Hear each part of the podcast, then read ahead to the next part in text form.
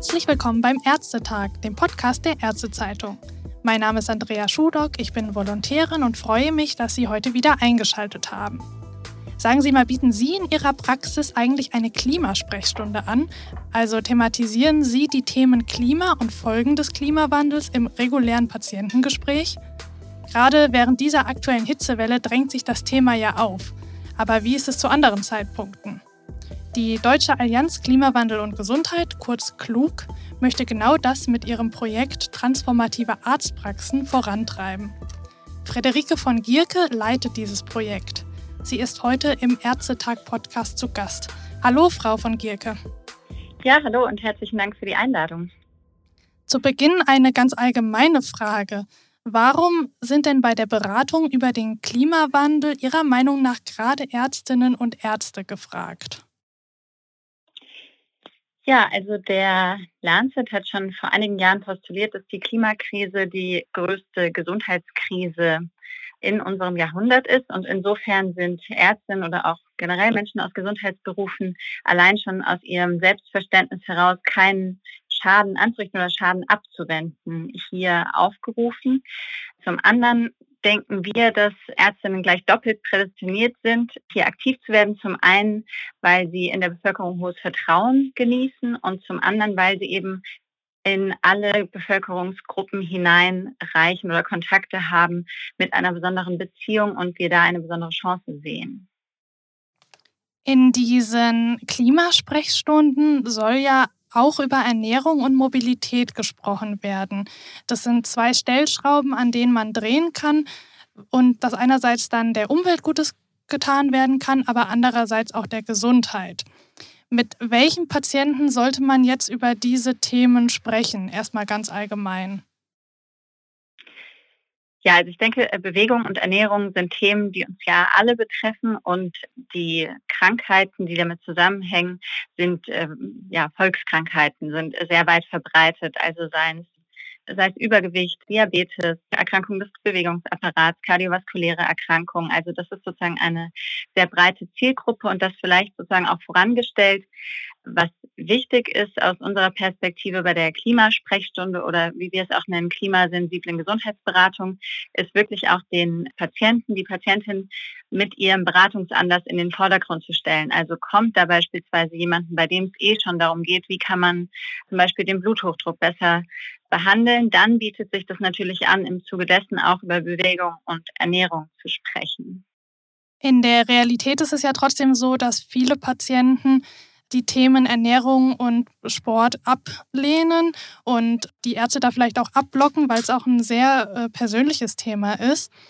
Daher habe ich zwei konkrete Beispiele mitgebracht, damit wir das mal durchspielen können zwei Patientenprofile, Patienten, die in der Hausarztpraxis so aufschlagen könnten und wie Sie jetzt vielleicht Ärztinnen und Ärzten empfehlen würden, das Thema Ernährung und Mobilität in Verbindung mit Klimawandel bei diesen Patienten zu besprechen.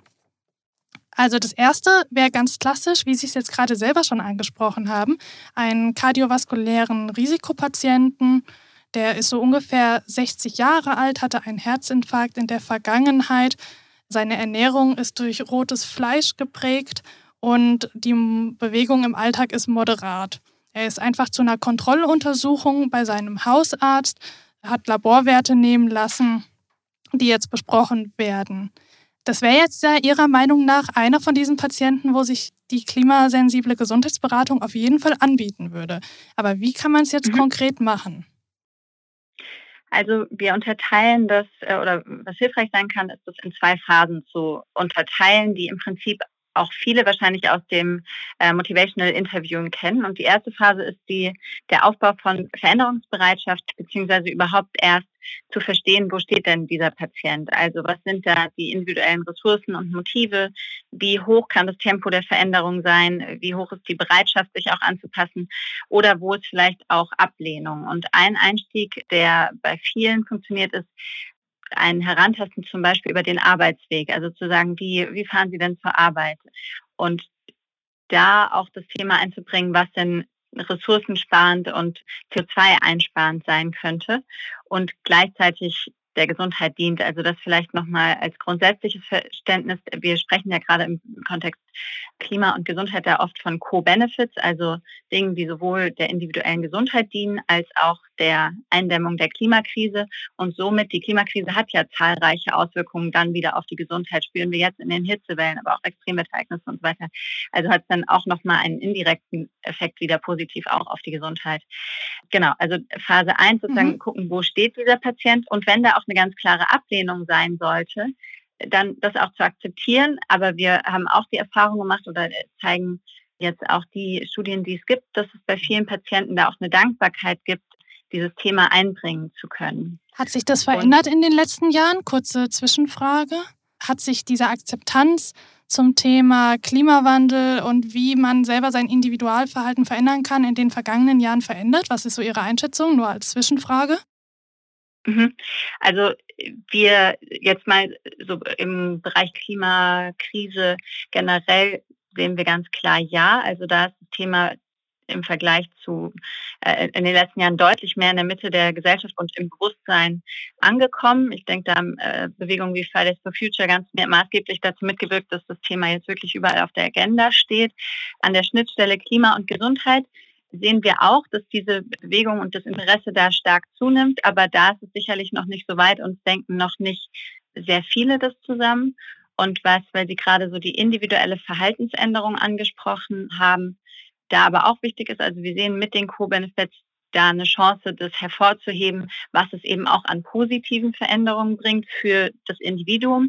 Aber wir sehen auch ganz klar, dass wir diese Krise nicht auf der individuellen Ebene lösen werden und die Verantwortung da auch nicht abschieben dürfen und auch das ganz deutlich sein muss in der klimasensiblen Gesundheitsberatung, also dass man da einen Beitrag leisten kann, dass es ein Schritt in die richtige Richtung ist, aber dass wir letztlich nicht nur Verhaltensänderungen brauchen, sondern auch eine Änderung der Verhältnisse und äh, dass auch dazu Patientinnen und Patienten ermutigt werden können, sich da einzubringen. Also beispielsweise nicht nur selbst äh, die Ernährung umstellen, sondern sich überlegen, wie ist das Schulessen meiner Kinder oder wie ist das Essen bei mir äh, in der Mensa und wie kann ich da beispielsweise Veränderungen anstoßen.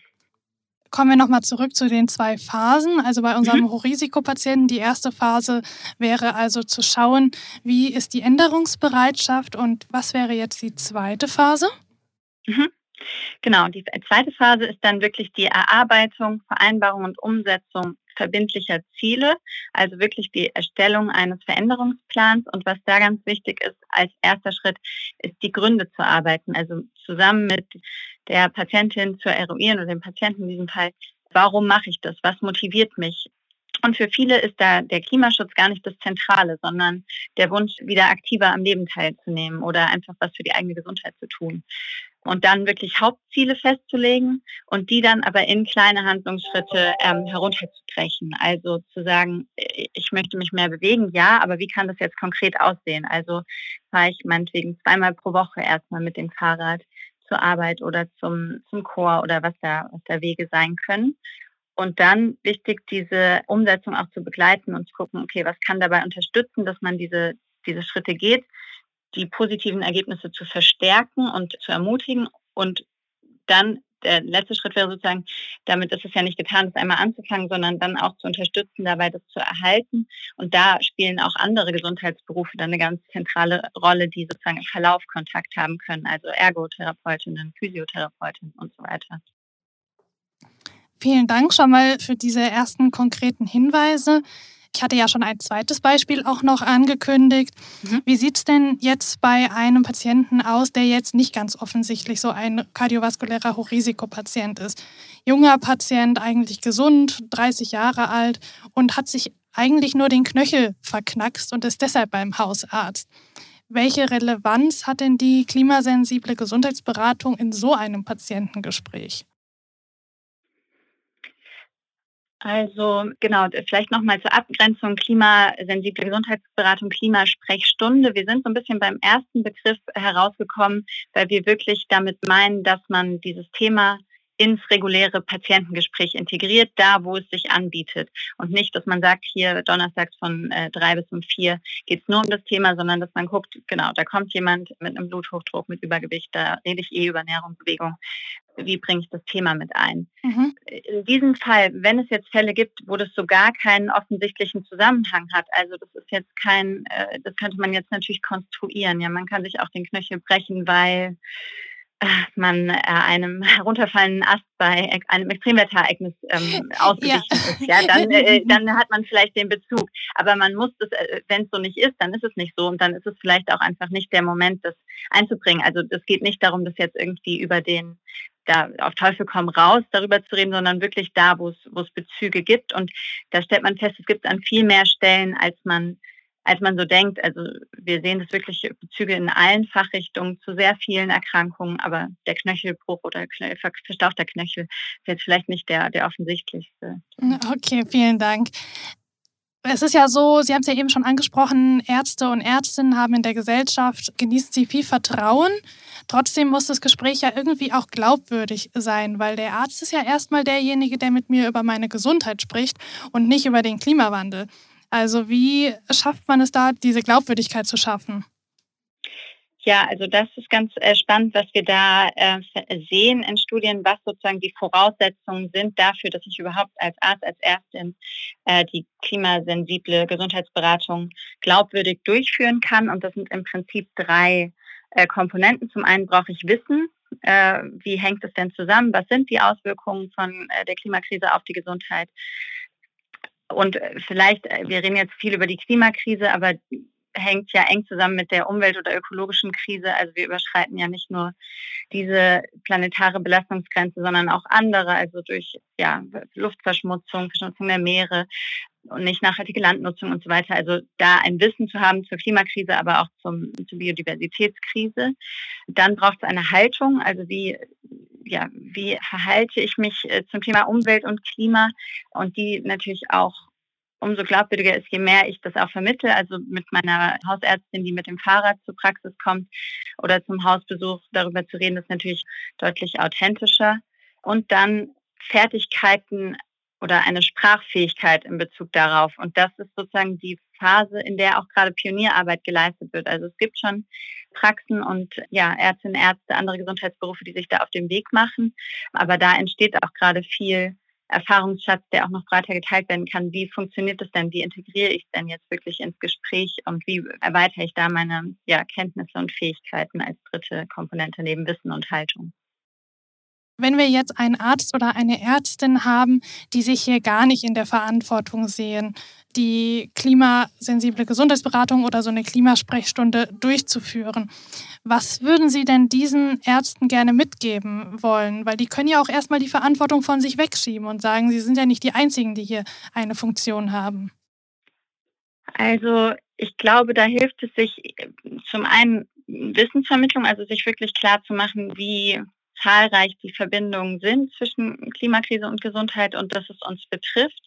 Vielleicht auch die Dimension klar zu machen. Also es gibt ja diesen schönen Spruch, Change is coming whether you like it or not. Und es klingt so ein bisschen flapsig, aber es beschreibt ja eigentlich tatsächlich die Realität, äh, nämlich wir werden massive Veränderungen gesellschaftspolitisch in unserer Umwelt, in unserem Leben erfahren. Entweder sie kommen eben bei Desaster, also weil wir es nicht schaffen, dieser Krise gerecht zu werden, oder bei Design, also beim Mitgestalten, bei äh, Mitgestalten einer Gesellschaft, die so diesen Herausforderungen äh, gerecht wird. Und das gehört natürlich die Energiewende, die Verkehrswende, die Mobilitätswende.